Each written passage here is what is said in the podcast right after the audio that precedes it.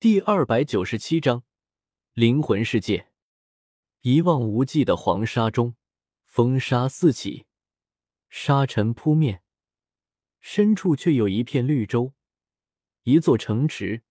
此情此景，当真让我有些摸不着头脑。我这是跑到塔戈尔沙漠来了。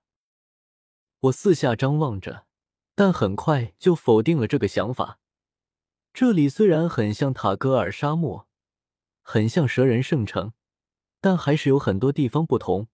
这里更简略，很多地方都有些不同，很多细节都没有出现，就像一个艺术生拙劣的速写，到处都是破绽。可这里又会是哪里？我疑惑不解。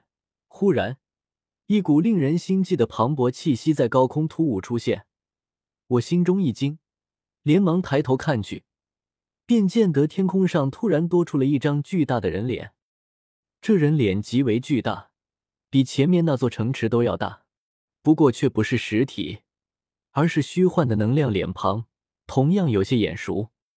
彩铃，这张脸实在太大，我微微愣神后才认出他来，心中满是骇然。彩铃怎么会出现这里？不。不对，是我怎么跑来彩铃的地盘上了？纳兰叶，他也认出了我，庞大的人脸迅速收缩，同时也凝聚出了身体。虽是虚幻的，但那脸庞依旧妩媚，身姿依旧婀娜，一条充满野心的紫色蛇尾轻轻晃动，摄人心魄。他一袭紫色长裙，凭空立于半空中，低头俯视着我。脸庞上流露出浓郁的愤怒之色，厉声喝道：“你竟敢偷偷摸摸闯入我的灵魂世界中，当真是该死！”厉喝声宛如滚滚天雷响起，朝我排山倒海拍来，连四周的狂风、飞舞的黄沙都静止在虚空中。我更隐隐感觉到，这个所谓的灵魂世界，整个世界都在排斥我，在朝我大声喊道：“你真的该死！”你应该去死！你罪不可赦，快去死吧！千夫所指也不过如此。一时间，这声音竟然影响到了我的灵魂，让我觉得自己真的是一个不可饶恕的罪人，想要动手自尽。好在下一刻，我恍然清醒过来，连忙切断这缕心神的联系，整个人在监察左部的修炼境室内惊醒过来。呼！长呼口气，我环视四周，一盏油灯，四面青石。这里确实是乌月城的境室，我并没有离开，甚至身子都没有挪动分毫。狠狠搓了搓脸颊，我低头看着身前当着的刻有鬼法的骨片，怅然长叹一声：刚才发生的一切，究竟是我真的见到了彩铃，还是因为修炼鬼法出了问题，让我沉浸到了一个幻觉中？或者干脆是我在做梦，真实发生，幻境，梦境，灵魂之道太过深奥，我竟然完全无法分辨刚才的一切究竟是什么，分不清，辨不清，甚至就连最简单的梦境我都不了解。人为什么会做梦？开了灵智的魔兽也会做梦吗？没开灵智的呢？斗宗、斗圣那等绝世强者会做梦吗？梦境的本质是什么？一大堆的疑问在我脑海中浮现，却都是我回答不出的。我不由感到一丝恐惧。或许不该修炼鬼法的。我从地上起身，叹了口气，便要去找天火尊者解惑。虽然他不修灵魂之道，但毕竟修为高深，或许能回答我的疑问。可突然，我脑袋一沉，整个人都昏昏沉沉的。站立不稳，直接摔倒在了地上。我立刻感应到，出问题的是在我静心修炼时看到的那个漆黑世界中，也就是彩铃口中的灵魂世界。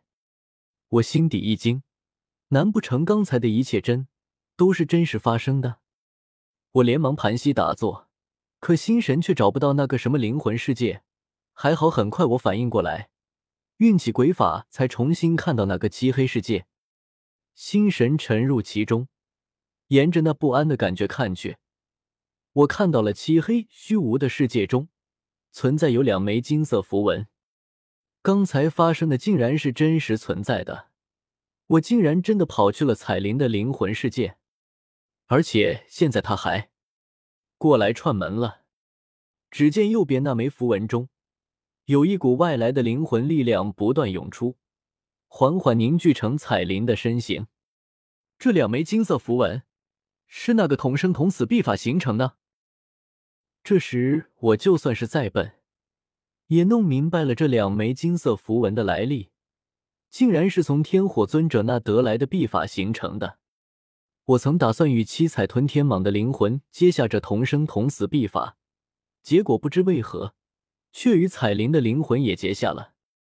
如此看来，左边那枚金色符文连接的是七彩吞天蟒的灵魂，先前传来的嘶鸣声也是他的嘶鸣声，难怪感觉有些熟悉。而且痛苦哀求，看来是彩铃在对七彩吞天蟒下手。七彩吞天蟒的灵魂抵挡不得，这才向他求救。结果他什么都不懂，聪明反被聪明误，没有去碰七彩吞天蟒的金色符文，反而沿着彩铃的金色符文跑去了他的灵魂世界。结果现在人家原路过来了，彩铃冷眼看着我。身后金色符文中的灵魂力量却没停下，在源源不断的涌来，让他的身体越来越凝实，感觉就像铁一样沉重，重的让我有些受不了。一种沉重、压抑、窒息的感觉不断加深，让我明白过来，彩铃的灵魂力量太强大的了，我的灵魂世界根本承受不住它的力量。就好像往一个塑料袋中放入一块大石头，而且还在不断放石头进去，随时会将塑料袋撑破。而一旦破裂，我感觉我会死，彻底的死亡。彩铃，你还不快停下！我的灵魂世界要被你撑破了！你别忘了，我们现在是同生同死，我死了，你也得跟着一起死。灵魂世界太过庞大的压力。让我脸庞都扭曲起来，有些疯狂的大吼道：“彩铃冷眼看着我，绝美的脸庞上不带一丝感情，声音如万年寒冰般说道：‘这些我比你清楚百倍，现在还远没到你的极限。’”他没有停下，依旧在通过金色符文源源不断的传输过来灵魂力量，灵魂力量的输送很缓慢，很弱小。也不知道是金色符文无法大规模输送灵魂力量，还是他故意要慢慢输送过来，让我处在痛苦、惊恐和绝望中。如果是后者，我只能说他做的极好。相比他庞大的灵魂力量，我的灵魂世界就是个单薄的塑料袋，被撑到了极点。整个灵魂因为承受了太过庞大的压力，已经极为痛苦和难受。甚至有些神志不清，无法进行思考，而更重要的是那种随时可能死亡的恐惧。我的灵魂世界随时可能被对方撑破，我随时可能灵魂破裂，彻底身死。虽然我知道彩铃肯定不敢杀死我，因为我死了，她也得跟着一起死。可那股对死亡的恐惧感还是萦绕在我的脑海中，让我无法呼吸。彩铃。你杀不了我，你究竟想干什么？